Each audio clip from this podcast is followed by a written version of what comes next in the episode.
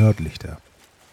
Moin, wir sind inzwischen live mit unserer vierten Folge von Nördlichter und ich heiße euch herzlich willkommen. Mein Name ist Sebastian, wahlweise at Curious bei Twitter und ich bin hier zusammen mit dem Gerhard, äh, wahlweise at Elblick, auch bei Twitter und sonst wo überall.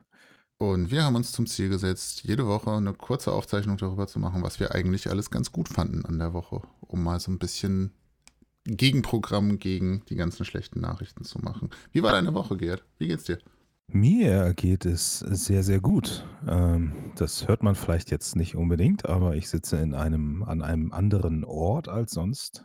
Äh, und zwar fange ich am Morgen einen neuen Job an. Ich hatte ja schon berichtet, und zwar in Festanstellung in der niedersächsischen Landeshauptstadt. Und da sitze ich schon in meiner temporären, temporären Unterkunft für die nächsten sechs Monate. Und äh, entsprechend, das, das wird sehr spannend. Morgen früh geht's los. Und ich habe so Bock. Das ist schön. ja, endlich mal wieder was äh, Produktives tun. Ähm, ich meine nicht, dass ich nichts Produktives getan hätte, aber es ist doch schon mal schön, irgendwie einen Purpose dahinter zu haben. Ja, das hat auch alles so ein bisschen bestimmt. Ich habe natürlich noch, äh, hatte ich ja auch schon gesagt, noch Klausuren geschrieben. Ich habe sogar zwischenzeitlich das Ergebnis von der Klausur, die ich zwischenzeitlich geschrieben habe, von denen davor nicht. Sagen wir mal bestanden. Bestanden ist ja gut. man, man, hört, man hört, dass du ein bisschen getroffen bist. Ach, ja, meine Güte. Jammern auf hohem Niveau ist eine 2-0, aber ich, ich, ich tue mich noch so ein bisschen schwer, dieses äh, äh dieses Ego-Ding aufzugeben und einfach durchzukommen. Aber das, äh, das kriege ich schon noch hin.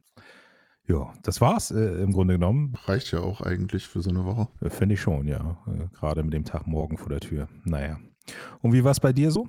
Ich bin ganz zufrieden, muss ich sagen. Ich glaube, das habe ich ungefähr wörtlich letztes Mal auch gesagt, aber schadet ja nichts. Nee, ich habe lange irgendwie mit dem Wetter gehadert die letzten Wochen, weil ich ja im Frühjahr angefangen habe, Fahrrad zu fahren, also Rennrad, um mich mal wieder zu bewegen. Und ja, böse Stimmen sagen, das ist so ein Midlife-Crisis-Ding. Du kaufst dir halt mit Mitte 40 irgendwie ein Rennrad, wenn du dir kein Cabrio leisten kannst oder so. Aber äh, ist mir ehrlich gesagt auch egal. Es macht äh, relativ viel Spaß, nur bei Regen halt nicht. Und auf der Landstraße glitschig und so sehe ich nicht so richtig.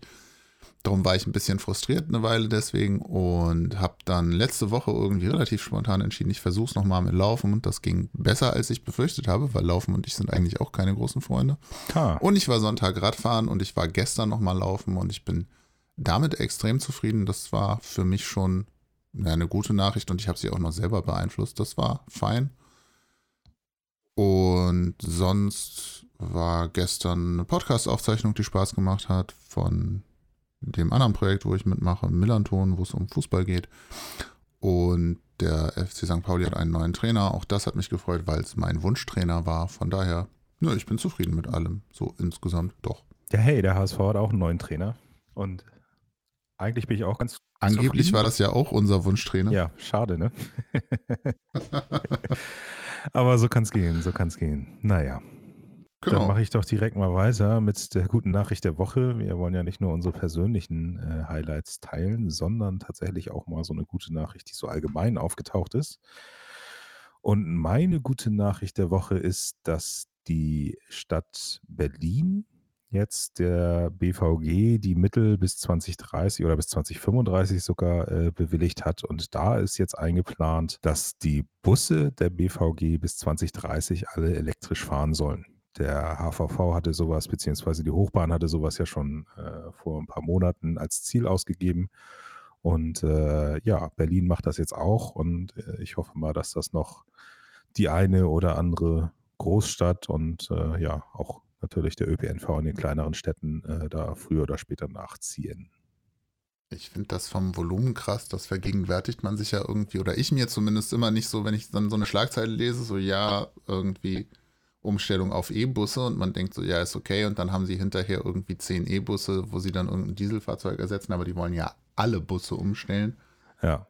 Das ist dann halt schon mal ähm, nicht nur auf, auf der Straße eine Hausnummer, sondern das sollte dann ja auch einen spürbaren Effekt haben, was die Abgase angeht und was die ja. Ökologie angeht dann. Naja, ich weiß gar nicht, wie viel es in Berlin sind, aber in Hamburg sind es allein zwischen 2021 und 2025 über 500 Busse. Ne?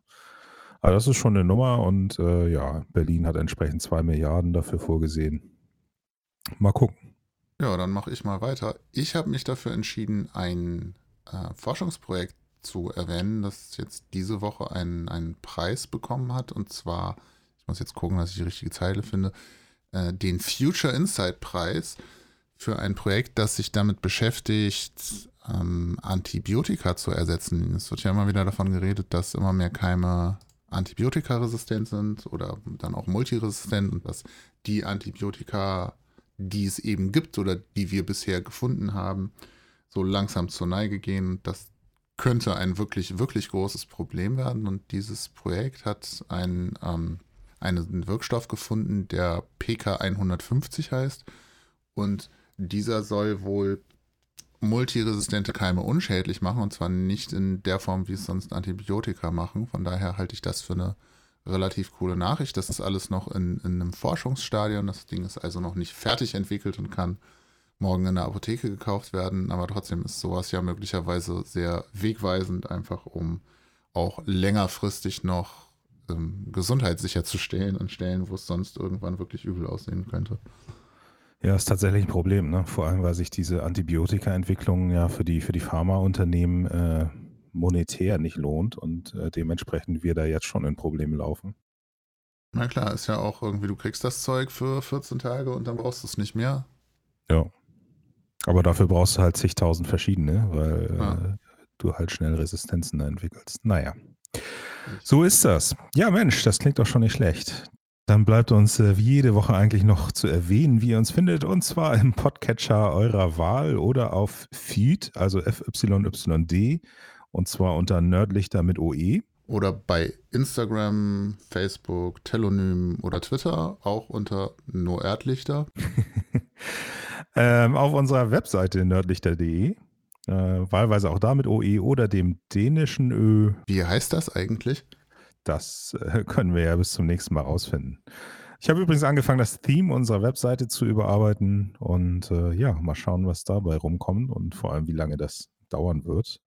Ja, dann haben wir es eigentlich, oder? Dann haben wir es für heute, oder? Würde ich auch sagen. In diesem Sinne, gute Woche. Schwimmt nicht zu weit raus.